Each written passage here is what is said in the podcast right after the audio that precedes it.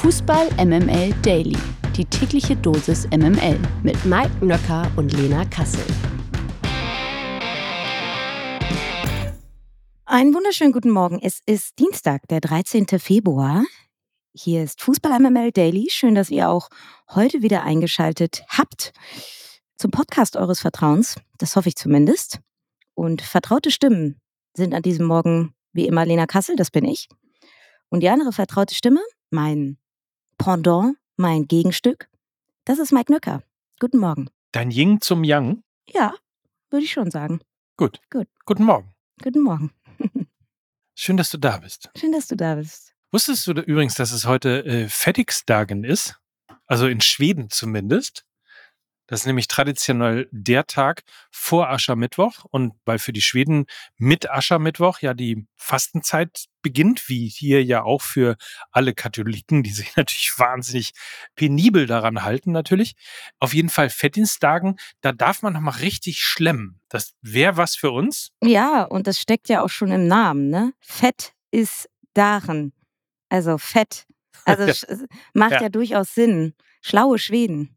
Ja, ist auf jeden Fall deutlich kultivierter als äh, die Nubbelverbrennung in Köln, wo man nochmal ordentlich fremdknattern darf und dann abends ja die ähm, Ausrede hat, dass der Nubbel verbrannt wird und damit keine Zeugen mehr zu sehen sind. Also ich finde, ich bin da Team Schweden. Es ist witzig, weil ja jetzt dieses Jahr der Aschermittwoch auf den Valentinstag fällt.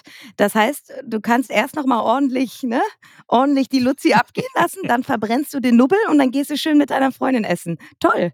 Ja, und genau, ein Strauß Blumen und schon ist alles wieder gut.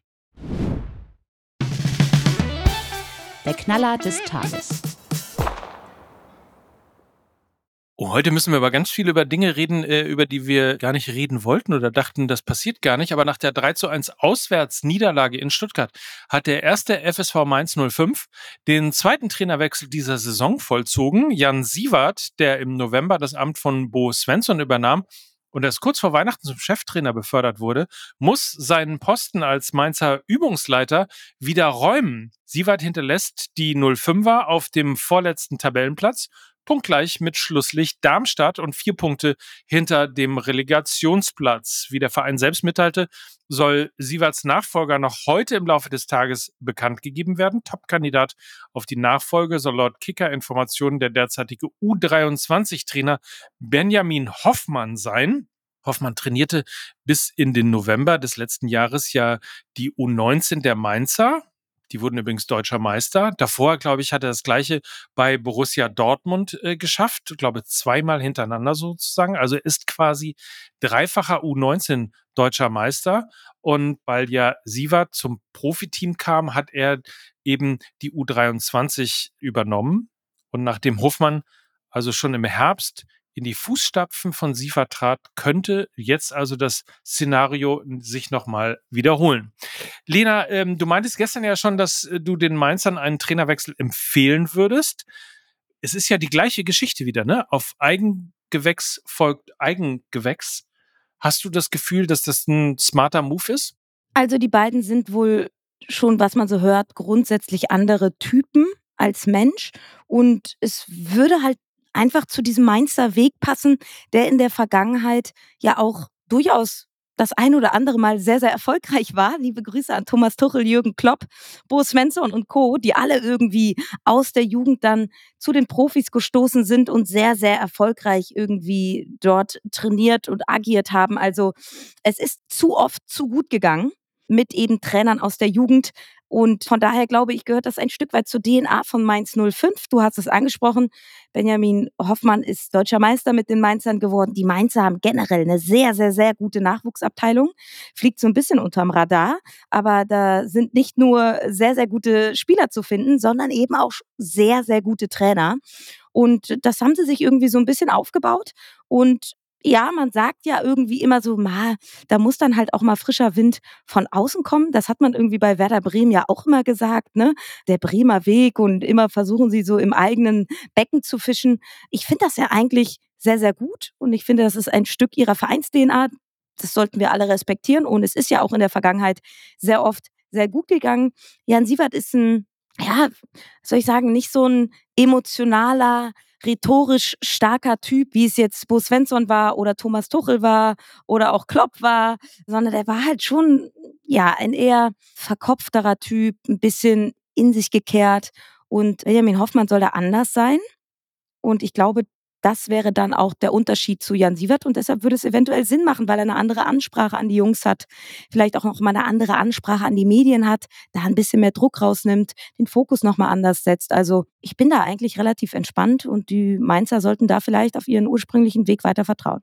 Das klingt aber, als hättest du noch Hoffnung für Mainz 05. Ich finde den Kader an sich ja nicht kacke. Also wirklich, der Kader hat sich an sich ja auch im Vergleich zur vergangenen Saison, zumindest was die Offensive angeht, nicht wirklich verändert. Also Onisivo und Burkhardt, die haben in der vergangenen Saison richtig, richtig Spaß gemacht. Die waren ja eines der Sturmduos der Liga. Die Mainzer sind auf dem neunten Tabellenplatz gelandet. Ja, sie haben dann Aaron verloren, sie haben Anton Stach verloren. Das waren herbe Verluste. Sie haben aber jetzt eben auch Spieler wie Nadim Amiri dazugewonnen. Es ist nur leider jetzt schon relativ weit in der Saison. Sie haben neun Punkte Rückstand auf einen Nicht-Abstiegsplatz, aber wir erinnern uns an die Saison 2020, 2021, wo eben Bo Svensson zu den Mainzern kam, die damals abgeschlagen am Tabellenende waren und er diese wahnsinnige Rückserie mit ihnen gemeistert hat. Er hatte aber eben auch wesentlich mehr Spielezeit als jetzt Benjamin Hoffmann. Und das ist leider der springende Punkt. Eventuell ist der Trainerwechsel die eine Patrone, die sie gemacht haben mit Jan Sievert, der auf Bo Svensson folgte, die Patrone hat nicht funktioniert. Und jetzt ist die Rückserie halt schon, ja, relativ weit im Gange und die Zeit könnte den Mainzern einen Strich durch die Rechnung machen, nicht aber der Kader.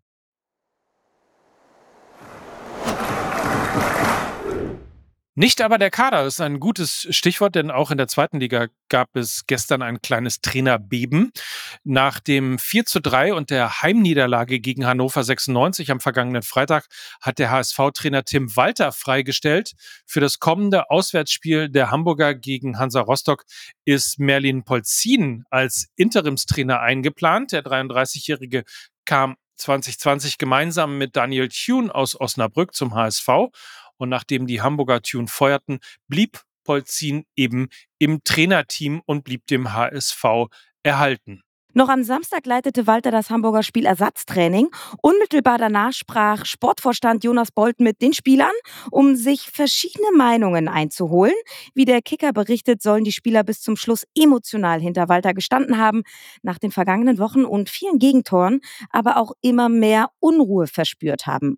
Mike, der HSV ja, wurde in den letzten Monaten immer wieder für den Walter Ball kritisiert. Ansehnlicher Offensivfußball, äh, dem die Konstanz gefehlt hat, so kann man es, glaube ich, zusammenfassen. Tut der HSV gut daran, nun auf einen neuen Trainer zu setzen? Also wenn man schon wüsste, wer der neue Trainer ist, kann man äh, diese Frage bestimmt besser beantworten. Aber grundsätzlich ist es so, und das habe ich ja auch schon mehrfach betont, in vielen, vielen Folgen MML hier im Daily und auch bei Mike mit AI gesagt, grundsätzlich der Hamburger Sportverein hat den mit Abstand besten Kader der zweiten Liga müsste eigentlich unangefochten auf dem ersten Tabellenplatz liegen. Und insofern ist das, was wir jetzt erleben, die Demission von Tim Walter, glaube ich, sowas wie die logische Konsequenz für viele HSV-Fans. Das weiß ich aus meinem privaten Umfeld, kommt das äh, viel, viel, viel zu spät. Ich würde mal sagen, also wenn nicht jetzt, wann dann? Insofern ist das konsequent. Insofern ist das jetzt die große Chance für den Hamburger Sportverein, sich nochmal neu aufzustellen und vor allen Dingen einen Trainer zu finden, der mit dieser extrem guten und spielstarken Mannschaft einfach eben auch nicht nur eine offensive eine gute offensive Balance findet, sondern eben auch eine defensive Balance. Und dann tatsächlich würde ich mir keine Sorgen machen um den Hamburger Sportverein und um den Aufstieg in diesem Jahr in die Bundesliga. Aber wir alle wissen ja auch, dass nach diesem Aus von äh, Walter nun auch Jonas Bolt in der Kritik steht. Wie siehst du das? Also aus der Berliner Perspektive sozusagen. Es ist der fünfte Anlauf von Jonas Bolt Richtung Bundesliga. Walters Nachfolger wird der vierte Trainer in seiner Amtszeit. Ist das für Jonas Bolt möglicherweise aus deiner Sicht auch seine letzte Chance? es ist witzig, dass du mich das fragst, weil du dich nicht traust, das zu sagen, weil du mit ihm sehr, sehr nah verwandelt bist. Das wissen wir alle. Äh, deshalb hast du mir schön hier den schwarzen Peter zugeschoben. Ich sag mal so. Ja. Ich bin jetzt ein bisschen die Schweiz. Ich bin viel zu weit weg vom HSV, als das in der Gänze und in der Tiefe beurteilen zu können. Ich weiß aber, wie die Gesetzmäßigkeiten im Fußball laufen. Und wir wissen alle, wenn der nächste Trainer nicht funktioniert, ist Jonas Bold weg. Da kann er machen und tun, was er will. Das hat nichts mit ihm persönlich zu tun. Da kann er noch so äh, toll im Verein verwurzelt sein und so weiter und so fort. Sitzt der nächste Trainer nicht, steigt der HSV nicht auf, ist auch Jonas Bold beim HSV Geschichte. So ist nun mal die Dynamik des Geschäfts. Kann man mögen, kann man nicht mögen. Ich möchte an dieser Stelle aber auch noch mal kurz eine Lanze brechen für Tim Walter, weil ich finde, dass es ein mutiger Weg war von ihm mit diesem modernen Spielansatz, der auf Ballbesitz beruht, seit Jahren zu agieren. Ich hätte mir gewünscht, dass er damit aufsteigt, weil das einfach ansehnlicher Fußball ist. Und ich finde, das gibt es äh, viel zu selten im deutschen Fußball, dass viel zu viele Vereine mittlerweile nur auf das Ergebnis schielen sich hinten einigeln und äh, auf Konter spielen und wissen, dass sie dann irgendwie mit schnellen Spielern vorne ein oder zwei Tore machen können. Liebe Grüße an Borussia Mönchengladbach, die eigentlich mal eine Ballbesitzmannschaft waren, qua Vereins-DNA, die das mittlerweile so ein bisschen ad acta gelegt haben, weil sie gemerkt haben, dass sich hinten einigeln, 35 Prozent Ballbesitz und lange Bälle nach vorne irgendwie die effektivere Variante ist. Ich finde Tim Walter Fußball geiler und ich finde es schade, dass es nicht erfolgreich war. Und wenn du mich jetzt schon so ein bisschen getriezt hast, dass ich mich nicht traue, zur Causa Jonas Bold irgendwas zu sagen, dann, äh, also ich sage jetzt mal so, Freunde von mir wissen, dass ich äh, sie durchaus mögen kann und sie trotzdem kritisieren kann. Insofern, Lukas Vogelsang kann ein Lied davon singen. Zurück zum Thema. Ich finde, dass Jonas Bolt einen fantastischen Job beim Hamburger Sportverein macht. Äh, der Verein hat keine finanziellen Probleme mehr. Der Verein ist deutlich ruhiger geworden als in den letzten Jahren. Er hat einen fantastischen Kader. Das ist ihm alles äh, sozusagen positiv anzuhängen. Meiner Meinung nach hat er, anders als du, ein bisschen zu lange an Tim Walter festgehalten weil ich möglicherweise glaube, es auch in der letzten Saison schon gereicht hätte, um eben aufzusteigen. Nun ist das alles revidiert worden. Ich bin mir sicher, wenn er jetzt mit Weitsicht den richtigen Trainer findet, dann klappt es auch mit dem Rathausbalkon am Ende der Saison. Steffen Baumgart. da bin ich mir übrigens nicht so sicher. Da, aber ja, also ganz ehrlich, Urs Fischer, Steffen Baumgart, Bo Svensson. So, Weiber, immer Weiber. In der Frauen-Bundesliga bahnt sich eine Sensation an. Ich war geschockt, wenn ich das sagen darf. Wie die Sportbild berichtet, soll die Wolfsburgerin Lena Oberdorf kurz vor einem Wechsel zum FC Bayern München stehen. Laut dem Bericht habe die Mittelfeldspielerin eine Ausstiegsklausel in ihrem Vertrag stehen und die soll bis März gültig sein.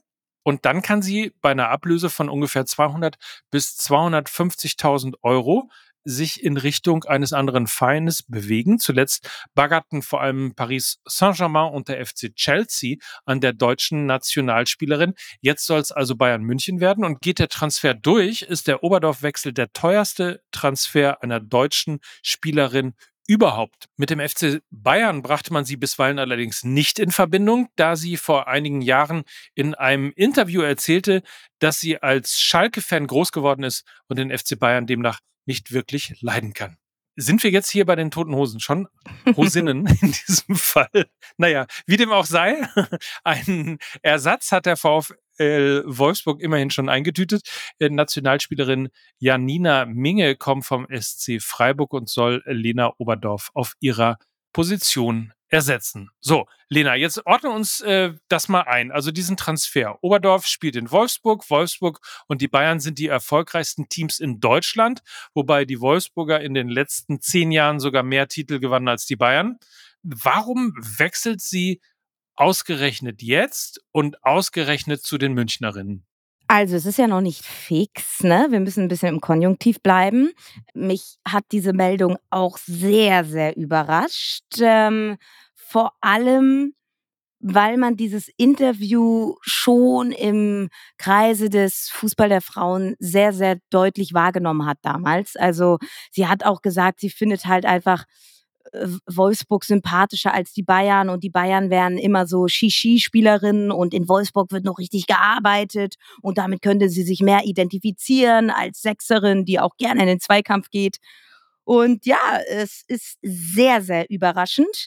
Und ich habe auch überlegt, so, hä, woran liegt das jetzt? Also, es gibt ja schon also ein sehr, sehr enges Tete-a-Tete zwischen Wolfsburg und den Bayern-Frauen. Also das ist nicht vergleichbar im Männerfußball mit Bayern und Dortmund, wo man dann sagen kann, naja, okay, die, die Bayern gewinnen halt mehr Titel. Nee, so ist es nicht. Wolfsburg gewinnt eben auch Titel. Sie wechseln sich äh, eigentlich jahreweise so ein bisschen ab mit der deutschen Meisterschaft oder dem Pokal und so weiter und so fort. Also ich kann mir das nur vorstellen, weil sie eben seit 2020 beim VfL Wolfsburg spielt, dass sie ein bisschen Tapetenwechsel braucht.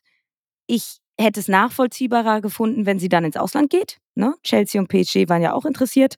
Und dann kommt natürlich so ein bisschen der Gedanke, dass sie eventuell vom FC Bayern mit einfach sehr viel Geld gelockt wird. Also das ist natürlich auch etwas, was ich mir äh, so, also was zumindest so ein bisschen in meiner hinteren Hirnregion auch zu finden ist, dieser Gedanke. Und ich sag mal so, Vielleicht hat aber auch Thomas Tuchel seine Finger im Spiel. Immerhin hätte er mit Lena Oberdorf endlich seine Holding Six. das ist sehr schön. Das gefällt mir sehr, sehr gut.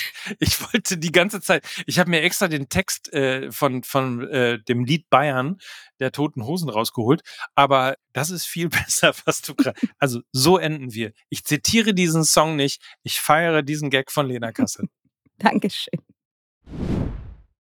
When you need mealtime inspiration, it's worth shopping Kroger, where you'll find over 30,000 mouthwatering choices that excite your inner foodie. And no matter what tasty choice you make, you'll enjoy our everyday low prices, plus extra ways to save, like digital coupons worth over $600 each week. You can also save up to $1 off per gallon at the pump with fuel points. More savings and more inspiring flavors make shopping Kroger worth it every time. Kroger, fresh for everyone. Fuel restrictions apply.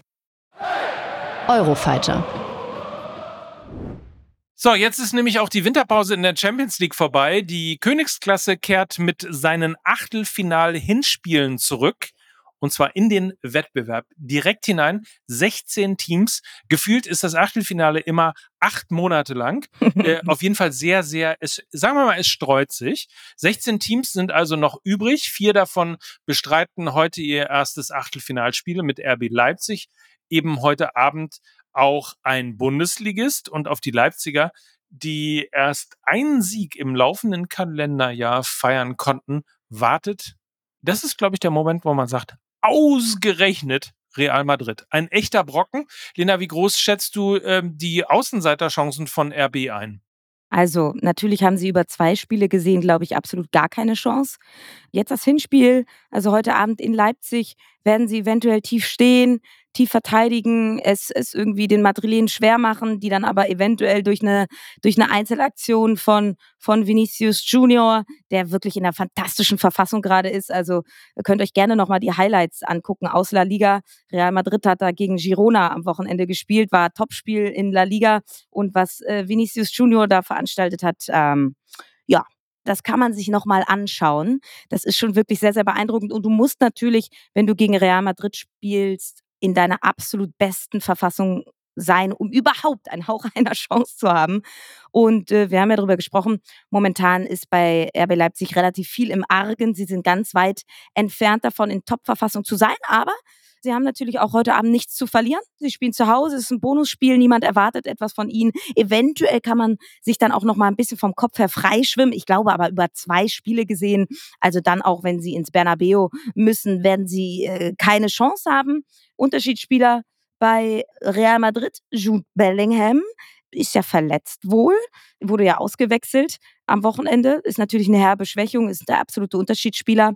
Und ja, das dürfte dann alle Leipziger Fans freuen, weil ich glaube, mit Jude Bellingham ist Real Madrid natürlich nochmal um einiges stärker. Aber ja, ich glaube nicht, dass RB Leipzig Außenseiterchancen hat. Ich glaube dennoch, das wird heute Abend ein eher knapperes Spiel. Ich glaube, dann wird es aber Real Madrid im Rückspiel erledigen. Parallel zum Leipzig-Spiel muss übrigens Manchester City beim FC Kopenhagen ran. Ein Spiel, wo die, ich würde mal sagen, die Kräfteverhältnisse vielleicht noch deutlicher verteilt sind. Deswegen, ich gebe schon mal die Antwort. Die Antwort ist nein auf die Frage. Lena, kurze Einschätzung dazu. Taugt Kopenhagen als Stolperstein für den Titelverteidiger? Nö. Auch weil Erling Haaland auch wieder fit ist, hat jetzt am Wochenende äh, getroffen. Als sie äh, gegen Everton gespielt haben, ist wieder fit, ist vorne mit dabei. Kopenhagen hingegen jetzt am Wochenende verloren, auch nur Dritter in der Tabelle. Also da läuft es auch aktuell jetzt nicht so super rund für den Serienmeister aus Dänemark. Äh, und da gilt eben dann auch das Gleiche wie für RB Leipzig. Wenn du einen so scheinbar übermächtigen Gegner wie Manchester City schlagen möchtest, musst du in deiner absoluten Top-Verfassung sein. Und das ist der FC Kopenhagen nicht. Und von daher glaube ich, werden wir heute Abend relativ klare Kräfteverhältnisse sehen. Jetzt vielleicht nicht unbedingt vom Ergebnis. Da kann es dann vielleicht auch nochmal unangenehm werden, wenn City irgendwie nach Kopenhagen muss und Real Madrid nach Leipzig. Aber über zwei Spiele gesehen sind das für mich zwei sehr, sehr eindeutige Achtelfinalpartien. So, und dann äh, haben wir nur noch sozusagen äh, das Buchhalterische. Also wann muss man wo einschalten? 21 Uhr, ab sofort alle Spiele 21 Uhr. Leipzig gibt's auf Prime und Kopenhagen ist auf The Zone zu sehen. Und äh, Lena, hören wir dich eigentlich morgen hier in diesem Podcast? Ja, ich bin ja jetzt erst, ich bin jetzt erstmal raus bei Prime. Ich bin erst wieder in der Gruppenphase der neuen Champions League-Saison am Start, also die K.O.-Phase. Da gibt es keine Highlight-Show. Und von daher bin ich morgen selbstverständlich wieder hier in diesem Podcast zu Gast. Siehst du. Und da muss ich mal sagen, die Champions League, und es war schon immer so, die Champions League fängt für mich immer mit den K.O.-Spielen an. Und jetzt weiß ich auch warum. Weil du endlich durchgehend wieder an meiner Seite bist. Na, schau an, wie toll. Und an deiner Seite Oder? waren übrigens auch die beiden Jungs. Ihr habt nämlich eine neue Folge Fußball MML aufgenommen. Das ist richtig. Sie heißt The Antuchelbles. Sie Antuchelbles. Sie an Tuchelbles. Wie würdest du es aussprechen? Also es ist natürlich ange... Also es, es kommt natürlich von... Genau. Wir kommen natürlich von The Untouchables. Genau. genau. The Antuchelbels. So würde ich es nennen. Ja, aber es ist ja Bless, Tuchel Bless geschrieben und nicht Tuchel Bell. Ist egal. Also, man kann schon an dem Titel ein Stück weit erfassen, worüber wir geredet haben. Voll, aber dann ist der Titel ja komisch. Also, dann hätte ich es doch also lieber The Untouchables genannt. Ja, aber es gab einen Chatverkehr mhm. über diesen Titel mhm. und die Folge hieß am Anfang The Untouchables. Nein, The Untouchables. Gott, jetzt komme ich schon selber durcheinander. Ja. Die Folge hieß am Anfang eben analog zu The Untouchables, The Untouchables und äh, wurde auch so geschrieben. Und dann äh, im Laufe haben wir uns so reingesteigert, dass wir den Titel gesagt haben, wir müssen den Titel mindestens so scheiße machen, wie die Bayern gegen Bayer Leverkusen gespielt haben. Und deswegen ist es jetzt äh, The Untuchables, Tuchelbless geworden. Gott, oh wie Gott. dem auch sei, ey. Hört rein. Äh, es macht Laune. ich sag's mal so, die Folge ist nicht so verkopft wie der Titel, sondern im Gegenteil, sie ist wahnsinnig lustig. Es ist nach dem Super Bowl, es ist während des Rosenmontages, es ist nach der Niederlage vom FC Bayern gegen Bayer Leverkusen, es ist alles drin. Miki hat sogar seinen BVB-Stand jetzt noch mit reinbekommen und vieles, vieles anderes mehr. Also, es, also ich finde, es ist eine tolle Folge geworden. So ist es. Hört rein. Wir hören uns morgen wieder wünschen euch einen schönen Dienstag und freuen uns, wenn ihr morgen wieder einschaltet zu Fußball MML Daily. Und das waren auch heute für euch Lena Kassel und Mike Nöcker für Fußball MML. Tschüss. Tschüss. Dieser Podcast wird produziert von Podstars bei OMR.